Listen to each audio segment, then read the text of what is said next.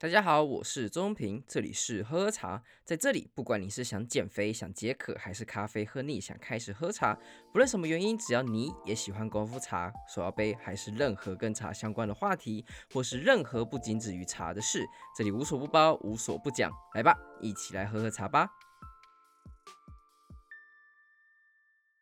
好年后的第一集，那这一集呢是讲非茶时刻，其实就在讲年终的事情。我觉得大概这个时间来聊年终，我觉得是一个好的时间点，尤其是在年后的时候，其实大部分都会有一个转职潮，还有很多人都会有开始有一些想法。那刚好最近有一些，我发现就是在台湾的话，比较没有人会去在乎的事情，所以我想说跟大家聊聊看，就是说，哎，年终一个月到底是不是合理的，或者说领到年终一个月到。到底是不是应该的这件事情？因为这个是很有趣的一个话题，就是在于是说，我先讲一个小结论，就是其实，在台湾领薪水的话，如果你年终低于一个月的话，代表你连基本一般的工资都没有到，也就是说，其实老板是偷了走了一个月的一个工资。那详细情形我们再来讲。首先，我必须要先 shout out to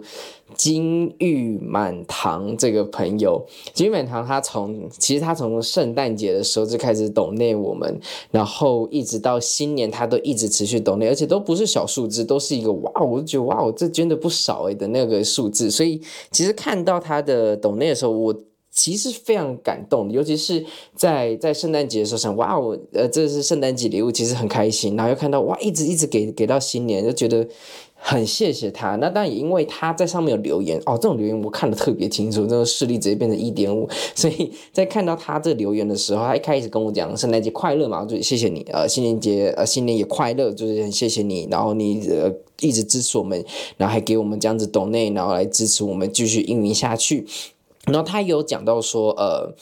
有关于录音这件事情，因为在这个系列之中，我们上次把最后一个鹿野的张一鸣先生他的茶品品评师他的呃系列鹿野全部给播完了，所以你可以知道，其实在，呃台东路野那次录音的状况的话，你可以很明显可以听到一些自然音，还有一些背景音，这个原因都是因为。可能是我在在去之前，我有点忽略到了一个环境影响有多大，因为我一直觉得就是说，哎，可能大概是在一个室内的话，基本上只要没有太多杂音，那后置上都还可以接受。但是比较困难的点就是说，在于呃，我们录音的环境并不是说我可以掌控的，所以我没有把这个考虑进去，因此。在呃，我们可以听得到，我们在录音的时候，你会听到很多背景音、车声、鸟叫声、蝉声，甚至猫的声音，都是因为我们并不是在一个比较合适的一个呃录音的场所才进行录音的这个行为。那因为这样子，所以。造成大家可能在听感上面会比较多的一些落差，那感到非常的抱歉。那刚好金玉满堂也提到这个点，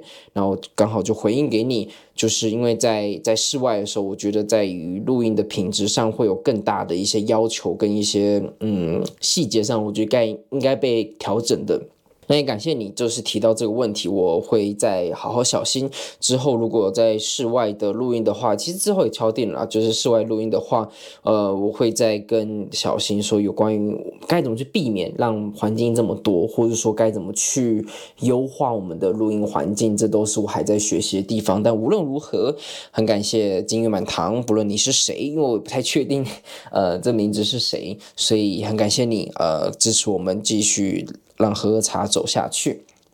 好，那非常时刻，我们这次来聊的就是年终的这件事情。我先刚刚提到，呃，呼应一下刚刚提到这件事情，为什么会说，呃，我们的钱可能是被资方给偷走这件事情呢？是因为其实我们在台湾的话，我们是领月薪，而过去我在美国的话，我们是领双周薪。你可能会觉得，诶，那没什么不一样嘛，就是分两个礼拜领到一次跟。呃，一个月领到一次这个差别而已。但是你自己去细想的话，一年其实是五十二周。那如果说以十二个月的话，那是怎么除？因为不可能是一个月刚刚好四周嘛。所以按照呃他们的算法的话，如果你是固定月薪，那你这样除下来的话，你理论上应该要领到十三个月的月薪才对嘛？因为五十二周，所以理论上你要有十三个月的月薪。那在双周薪的算法，就是你二嘛，然后除以五十二，就变成二十六周，呃，二十六个双周，也就是说你一年可以领到二十六次的薪水，然后是双周薪的薪水。但是你在如果你是领月薪、固定月薪，然后你也不是那种算时数的话，那你就可能只能领到十二个月的薪水。那意思是什么？你少了一个月。你少了一个月的薪水，资方没有给你，在台湾资方不会给你，因为他觉得你是领月薪，领月薪的话，那就是刚好领十二个月，那最后年终的时候再给你一个月的一个 bonus 奖金，当做哦，感谢你今年的辛劳，但是你会不会觉得很奇怪？这本来就应该是我们的钱呢。怎么好像你领年终领一个月是好像我们感恩戴德，谢谢老板给我们这个钱，但不对呀。而且我们再更退一步讲说，美国也有 bonus 啊，美国也有奖金啊，所以他奖金也是另外算的。如果说你已经少领一个月的钱了，你又少了美国或是其他的。一个算劳资方法的一个月，还有是算 bonus 的钱的话，那这样夯不啷当你到底少了多少钱？这个是我觉得必须要被被意识到的事情。但是我发现，其实因为可能从以前到现在，我们都是领月薪的一个环境之中，你不会去设想说，哎，台湾有没有另外一种领薪酬的一种状况？会觉得说领月薪很正常啊，一个月领一次薪水，月月初领，然后月底就没钱，大概像这样子的概念。那可能每个人每个公司的不一样，有些是月。底领钱，有些是月初跟五号开始领钱，这都是有一些公司不一样的。但是无论如何，他都是在有一个月的时间都会把你的钱给拿走。所以，如果你的工作，我刚刚提到，如果你是固定月薪，就是你一个月可能就是来三万、五万这样子的数字的话，你真的觉得零月薪对你来讲是公平的吗？我觉得这是一个很有趣的事情，而他，我觉得在大部分我遇到很多同事或者我朋友，他们其实在我讲这件事情之前，他们会觉得说，诶，领月薪没有什么问题。但是你再细想想，其实这个问题很不小。好，那我们就来看看说，为什么台湾，呃，应该说我们提他们提出理由是什么？就是为什么欧美他们要领双周薪，那台湾要领月薪？按照目前我看到主流的说法是说，呃，因为欧美人爱花钱。不储蓄，所以他们要双周薪才可以以此来生活。那亚洲人爱储蓄，所以我们要给你月薪，让你来存钱。你想，what the fuck？这完全没有任何狗屁逻辑。我因为爱存钱，所以你就给我月薪，这真的是一个很瞎的理由了。那我们再继续来讲。我们到底有没有 bonus 这件事情？按照劳基法二十九条，就是事业单位于营业年度终结的结算，如果有盈余，除缴纳税捐、弥补亏损及提列股息、公积金之外，对于全年工作并无过失之劳工，应给予奖金或分配红利。也就是说，按照劳基法的规定，如果说他没有在呃白纸黑字讲说，在你的契约上讲说要保障年薪几个月的话，那基本上年终奖金这件事情算是恩惠性给予，也就是说，他可以因为各种理由说啊，二零二三年大家景气不好，大家共体时间，所以我们这个月或是我们今年年终的领少一点，那我们就不要这么不要这么呃苛刻我们的公司，让大家一起加油。所以在这个情况之下，老板是有很大的权利是给不给你 bonus 的。那这样子会发生什么事情呢？如果你的每个月的月薪已经都已经少一个月了，再加上今年状况可能又稍微不好了一点，连年终奖金也没了，甚至低于一个月，那你今年是不是其实你的工作时间，你原本就已经少你应有的十三个月的薪水，然后又没有领到你应该有的那一个月薪水的话，公司到底偷了你多少钱？这个我觉得这是我想要提到的一个重点。再加上在台湾的话。从二零二二年起，如果你的年终奖金是超过八万六千零一块的话，那公司就必须要先帮员工预扣百分之五的所得税。所以如果没有特别约定的话，你在报税当你可以去呃，可以把你的所得总额去抵入，并且计算税金啊。但是意思就是说，你的 bonus 的钱的税金也是会比你的本薪还要高的。那这个会提到什么点呢？也就是说，如果你能够正常的领本薪的钱，你的税金是会比领 bonus 还要少的，那我就会被比政府还要抽到更少的钱，那我为什么要把我的金额全部压在 bonus 这个上面呢？所以在欧美，欧美他们也是非常看重这件事情。他们在算呃，在找工作，在跟 HR 讨论他的 package 的时候呢，他们在乎的是本薪而大于年终，因为年终这件事情每一年的状况不一样，你可能可多可少都你说的算。在劳方这件事情的话，其实很站不住脚的，尤其是你在算账的时候，如果你不是一个上市公司的话，你这会计准则，你的会计怎么写的，没有人知道。所以老板说的算，就今年赚钱跟赚今年亏钱都是老板说的算。那我倒不如就是领我一个本薪，一来是说我可以掌握得住我到底可以实领多少钱，每一个月我都可以实领多少钱。再来就是我的税率还比较少。那我为什么要去抢这个 bonus 呢？所以在欧美的话，他们会强调说，我可能在我在跟你 negotiate 在讨论的时候，我看中我的本薪是大于我的年终奖金的。但是在台湾很有趣的状况就是，他们很台湾很看重就是年终奖金哦，我们两个月、五个月、长隆四十个月、呃六十个月之类的，我们看重年终奖金更重于呃我们的本薪。我觉得这也是跟在台湾资方的呃力道是比较强的，也是有很大的关系。就是说，为什么资方宁愿给年终而不想要给本薪呢？很实在的问题嘛。如果我一年给你一个大的。如果你在中间的时候想走，你会不会为了这个大的想要多待一点？所以你就会为了这个 bonus 的关系，所以你会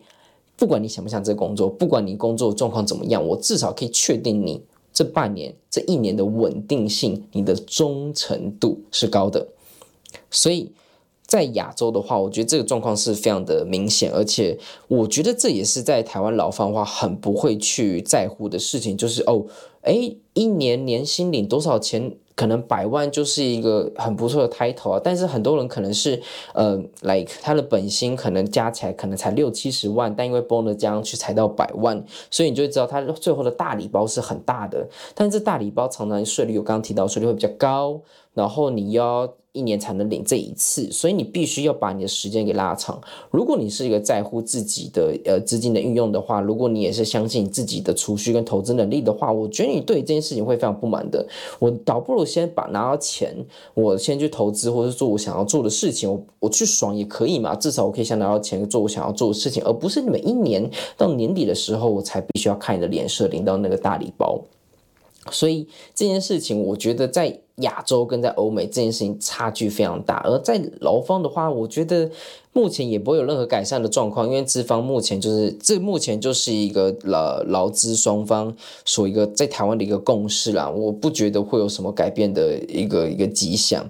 那在第二就是我们来聊聊储蓄率吧。我们刚刚不是有提到那个很瞎的理论，说欧美人他比较爱花钱不储蓄，所以他们要双周薪。那我们来看看他们储蓄率多少。我看了一下今年二零二二年的资料，美国的储蓄率确实只有大概二点四 percent，而储蓄怎么算呢？它大概是一个人储蓄金额占可支配收入的比例，就是 personal saving rate。那美国刚刚提到的是二点四 percent，那台湾的话四十二趴。我靠，这个差距真的很大。或许你也可以真的发现，如果没有双周薪的话，美国直接死在旁边。说甚至有单周薪的，说不定也可以这样子讨论。那欧盟的话，大概夯不啷当是二十六趴，那日本大概二九三十。所以依照这样子比率的话，的确在亚洲的。储蓄率是比较高的，但是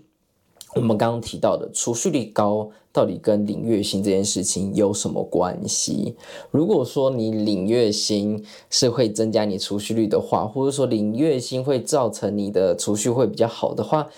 目前我没有看到任何有相关联的事情。你领双周薪，你也可以储蓄率高啊。如果是我领到双周薪的话，至少我在美国的时候领到双周薪，我每一年每两个礼拜，我就会固定的金额投入到股市。我可以两个礼拜就领到钱，然后马上做我想做的事情。那我为什么要等到一个月月底的时候才会有一个做比较好的应用？甚至如果你说以股票短线来讲的话，有时候就是这个刹那，我现在需要钱，然后你没有给我这个 bonus，没有这个钱的话，没有这个本薪双周薪的资助的话，我等到月底那个现行可能就跑掉了，那个时刻就跑了。那我为什么一定要等到月底呢？所以这个是我觉得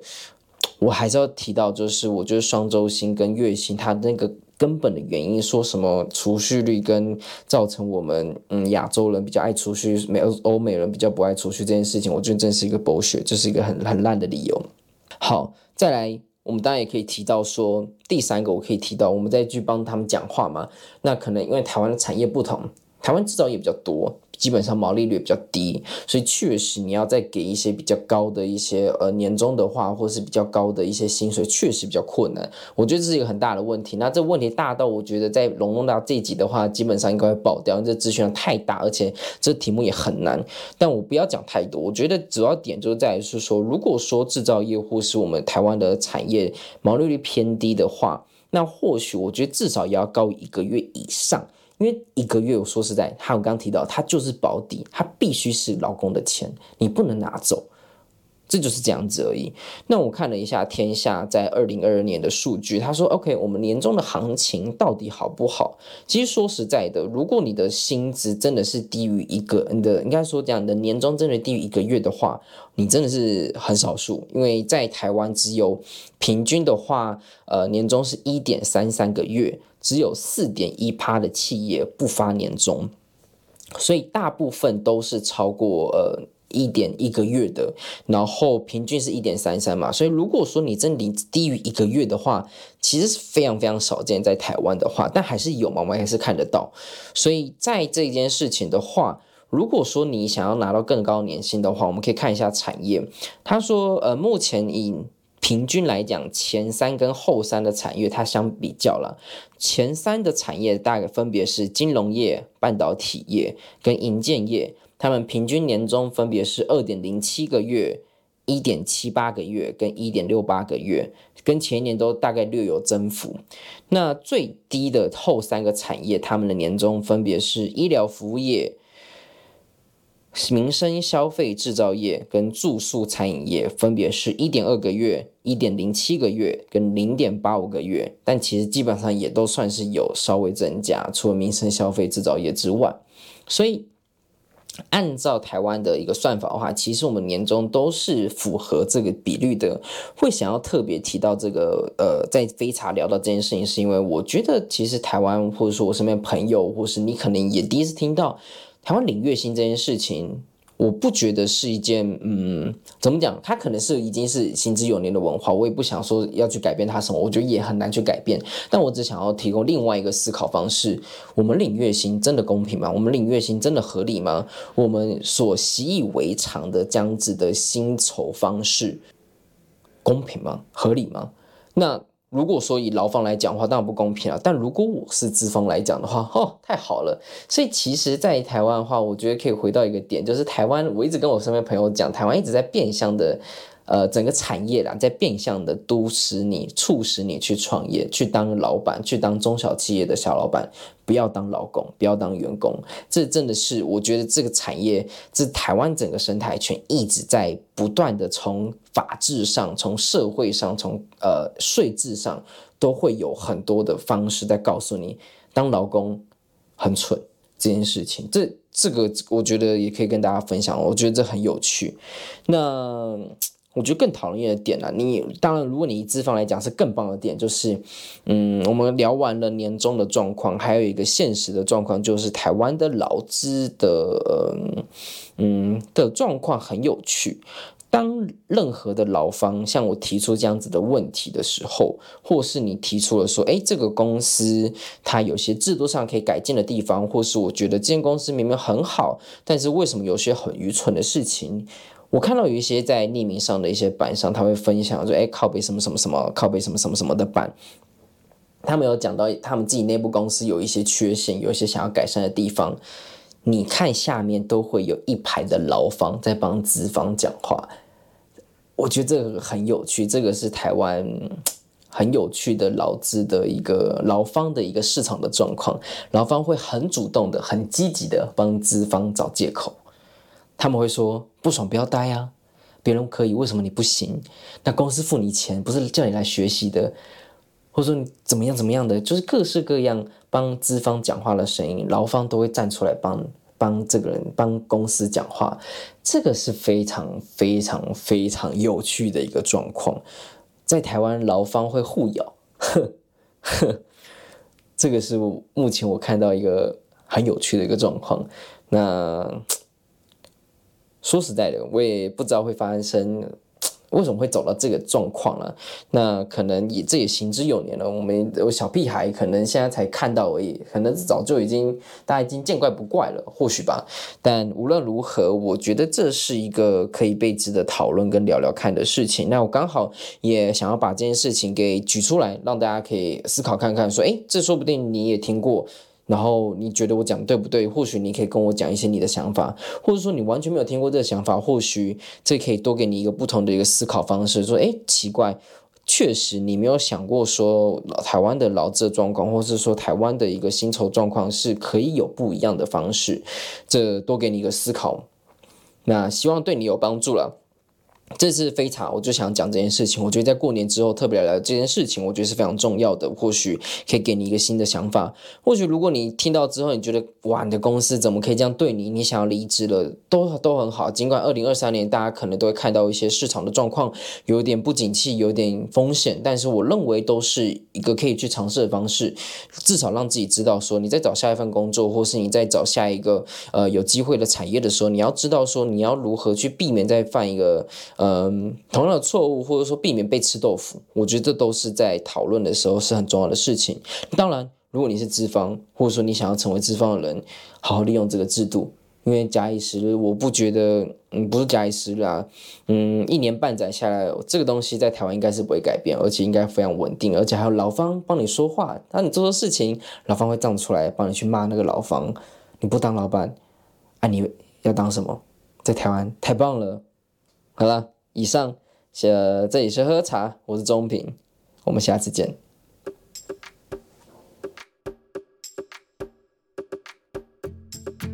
茶创立的目的是由于过去学茶的过程之中，发现茶的门槛充斥着高大上，还有一堆玄学，让人很难亲近。因此，希望透过这样的平台，用最简单、直接且轻松的方式，好好认识这位最熟悉的陌生人。此外，也可以透过茶桌上认识不同的人，扩展生命的广度，跟喝喝茶一起增加不同的知识。当然，喝喝茶也非常需要你的支持，不论你是想要用一杯下午茶的钱，还是一货柜的茶都好。你们的支持是我持续努力的助力，但不论如何，都需要你的订阅和分享，并且推荐给更多的朋友，让喝茶小圈圈更扩大。